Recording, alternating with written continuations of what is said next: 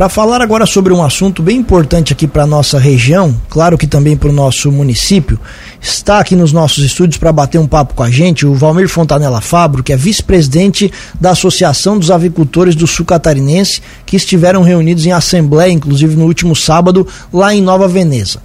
Fabro, bom dia, seja bem-vindo aqui nos nossos estúdios mais uma vez, obrigado pela gentileza da entrevista, tudo bem? É, bom dia, Tiago, bom dia, Juliano, bom dia a todos os ouvintes. É, estamos bem, graças a Deus estamos bem. Vamos lá, Fábio, até para é, assim situar o nosso ouvinte, vamos falar sobre a reunião, a situação dos avicultores aqui do nosso município, mas inicialmente o que, que vocês conversaram nessa assembleia que aconteceu no final de semana passado? É, na verdade, assim, ó, a associação ela já vem num trabalho já há 10 anos, desde 2013, né? Formação. Ela começou tudo aqui em Lauro Miller, mesmo é, abrangendo 23 municípios de, de toda a região sul de Santa Catarina, as três micro-regiões, a MESC, a Murel e a REC.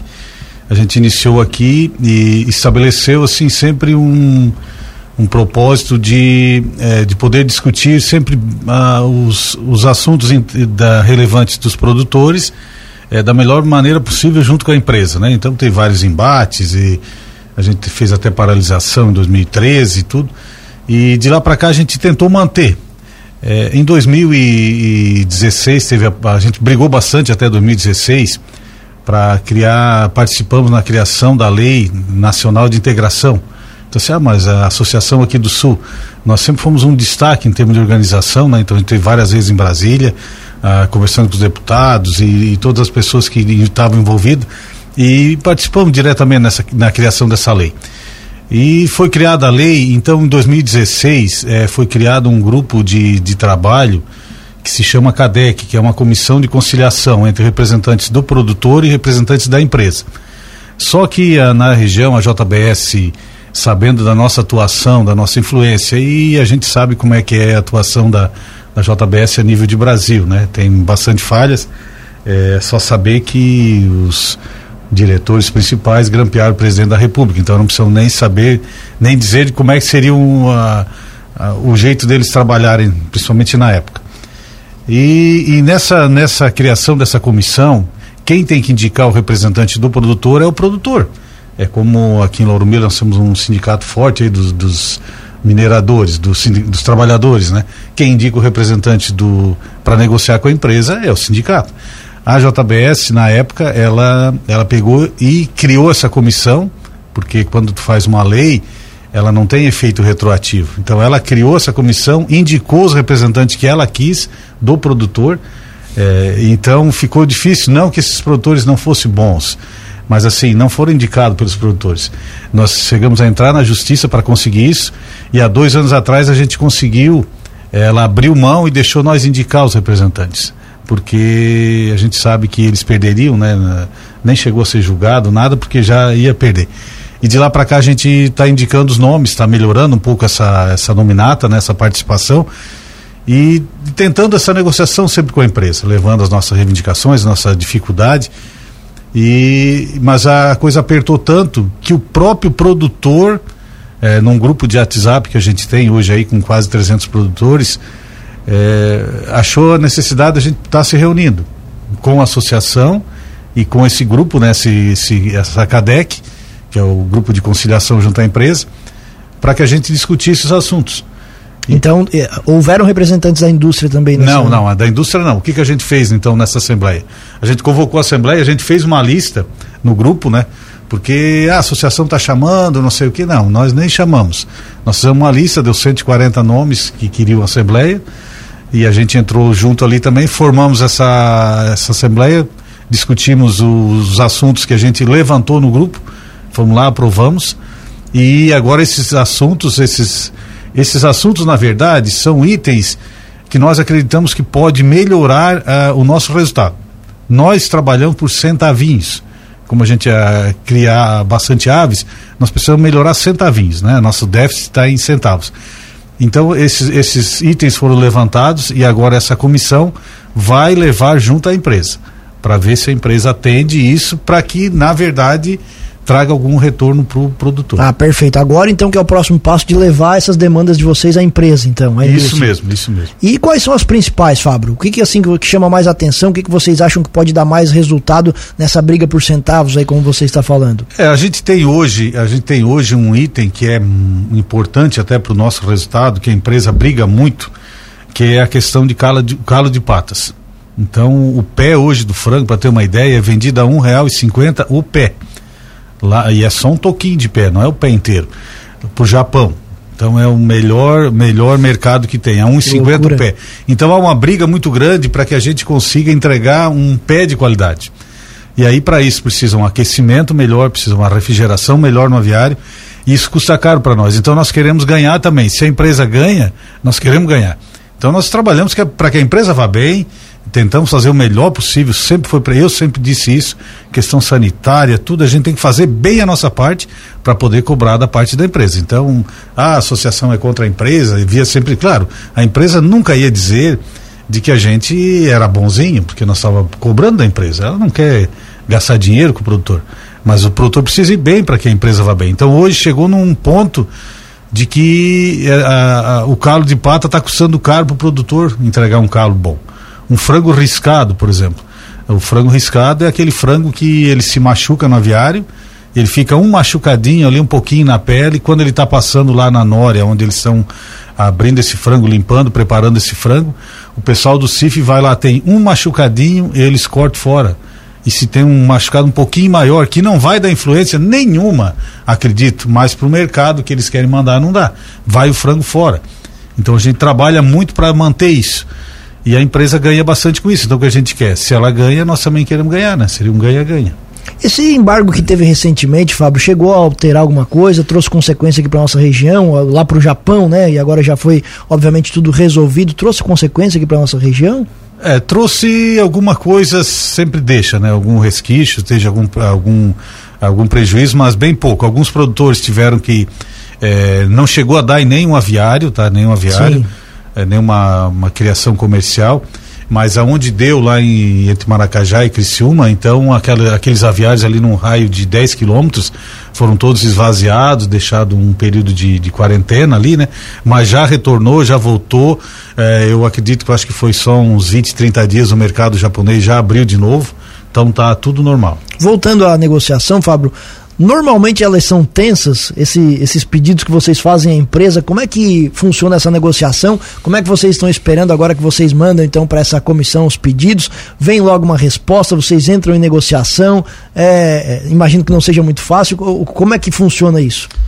Olha, é, é bem difícil bem difícil. Lá no início a gente brigava muito e, e assim batia muito porque é, a empresa simplesmente dizia que não fazia, não, não atendia, e nós não temos, é, a nossa, nossa atividade, ela é uma atividade que nós não temos segurança nenhuma.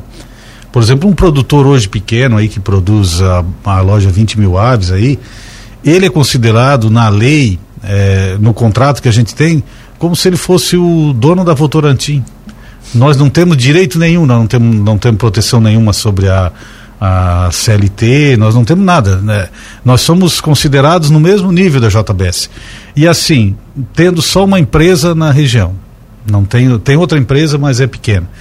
É, o aviário só serve para produzir frango. Ele não serve, ele não tem liquidez nenhuma. É, se tem um caminhão velho aí, está aí puxando um, fazendo um serviço, se ele pode botar uma carroceria, botar uma caçamba, puxa uma coisa, puxa outra, e o aviário só serve para aquilo. Então é, fica difícil, né? A gente briga, briga, mas a, chance da gente conseguir alguma coisa é só através da, de uma organização bem feita, bem forte. E por essa situação colocada, o próprio integrado, o próprio produtor, ele tem essa dificuldade de poder estar tá tomando a frente, querendo eh, bater. Eu, eu, eu e a nossa secretária é, lá do Treviso, a Rosileia Inocente, seu Gelson, a gente, na época que a gente fez aqueles embates, a gente levou o gancho aí de 60 dias, a gente deixou de produzir, não fomos é, excluídos da empresa porque ia ficar muito visível na época isso aí, né? Porque a gente não tinha feito nada de errado. Então, essa situação. E agora, com essa CADEC, com esse grupo, a gente vai lá, discute. Quando a empresa tem uma necessidade, ela nos chama. A gente tá, levantou o custo de produção esse ano É, a gente teve várias reuniões, ele sempre protelando, empurrando para frente, empurrando. Cada mês que fica sem dar o reajuste é um mês a menos para pagar. Então, a gente tem sempre essa dificuldade. E, e, por exemplo, assim, essa demanda que vocês vão levar para lá, vocês imaginam estar resolvido em quanto tempo, assim, um, sim ou um não? Quanto tempo que o pessoal empurra com a barriga? Quanto tempo vocês negociam? Alguns, eu, eu agora a gente, o nosso desafio é, é marcar a reunião. Primeiro a gente vai marcar a reunião, a gente espera que esse próximo mês a gente consiga. E depois alguns itens que a gente levantou, é, talvez a gente consiga até um parcialmente alguma coisa. Alguns itens eu acredito que a empresa vai dizer não. Né? E outros ela pode até atender 100%. Aquele que traz menos impacto financeiro, ela vai atender 100%. Aquele que traz um impacto financeiro, ela vai tentar minimizar, jogar para frente, né? Então a nossa defasagem hoje, é, ela está em torno de 10, 15 centavos só para atingir o custo de produção. Não é para tu ter rentabilidade, tu ter nada. Então nós somos, hoje nós estamos nessa, nessa situação. Falando sobre a fotografia desse setor no, no momento, Fábio, você falou que são 23 municípios. Uhum. Lá no começo da entrevista, acho que foi isso, né? Assim, quais os maiores que são produtores e Lauro Miller está em qual, em qual posição nessa, nesse Hoje eu não sei. Lauro Miller, em 2021, acho que nós éramos o maior produtor. Eu acho que hoje nós já não somos mais o maior produtor. Mas Lauro Miller está sempre bem, bem localizada nisso, né? E os maiores são, por ter o, o abatedouro, Nova Veneza, 17% de tudo que ela arrecada, dito pelo prefeito sábado lá, é, por, o prefeito de Nova Veneza estava junto? Estava, estava junto lá o vice-prefeito também, secretário de Agricultura, sempre nos acolhe bem, até porque Nova Veneza é, é um município centralizado, então a gente procura fazer a nossa assembleia ali, é onde a gente praticamente começou tudo, que é lá no Palácio de Leáqua, né? Lá no, Palácio das Águas lá, então tem todo esse espaço. Então, Nova Veneza, 17% da arrecadação. É, de tudo que eles arrecadam é, é da, da, avicultura. Claro, tem um abatedouro. Forquilinha, por ter o abatedouro, Morro Grande, Meleiro, mas Lauro Miller tem bastante. Eu até não sei se eu posso colocar aqui é quantos aviários nós temos em Lauro Miller. Por favor, acho bem interessante. Nós temos 57 aviários em Lauro Miller, né? São 48 da JBS, é, 9 da Pinheiros. Veja, Pinheiros é uma, uma, uma empresa lá do Rio Grande do Sul que tem o abatedouro dela em Rio Pequeno, Gran Pará, ali Braço Norte, na divisa. Então nós já temos nove aviários aqui, tem mais alguns para passar, mas é, por enquanto é esses aí. Fora os da avícola catarinense, né? Que aí é postura, né? Certo. E com relação a esses números chamam bastante atenção, Fábio, até você dizer que Lauro Miller é um dos principais produtores aqui da nossa região. As condições de trabalho para vocês dadas pelo poder público são suficientes? Vocês estão satisfeitos com isso? É, eu não posso dizer assim que é de todo ruim, porque quando foi instalado os aviários, foi feito um trabalho bom lá atrás, então com terraplenagem e tudo, e assim, dentro da necessidade é feito. Até o, o, início desse ano, acho que teve um quase, eu não vi se foi todo o município, né?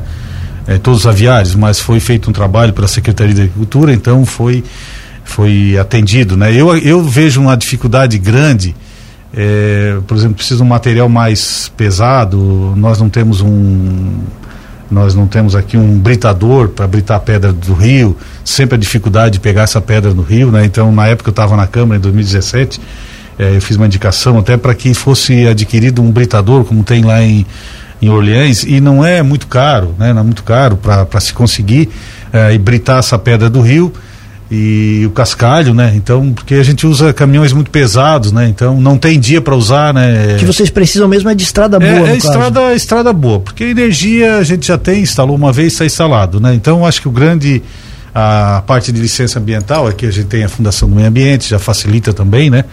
Então, essa parte, o, o grande entrave nosso é a estrada, né? Nem me fala em estrada, porque nós hoje temos problema lá com a nossa rodobarro que está terrível. Então, assim, só para eh, colocar esses números aqui, então a gente aloja é, mais ou menos é, 1 milhão e 800 mil pintinho cada, cada dois meses. Isso aí vai dar seis lotes por ano, vai dar 10 milhões de cabeças ah, que a gente trabalha aqui em Lauro Miller. Uma média de 2,8 kg cada, cada frango entregue, limpo, né? Porque ele abate um pouco maior, um pouco menor, mas eu acredito que dá mais ou menos essa faixa aí.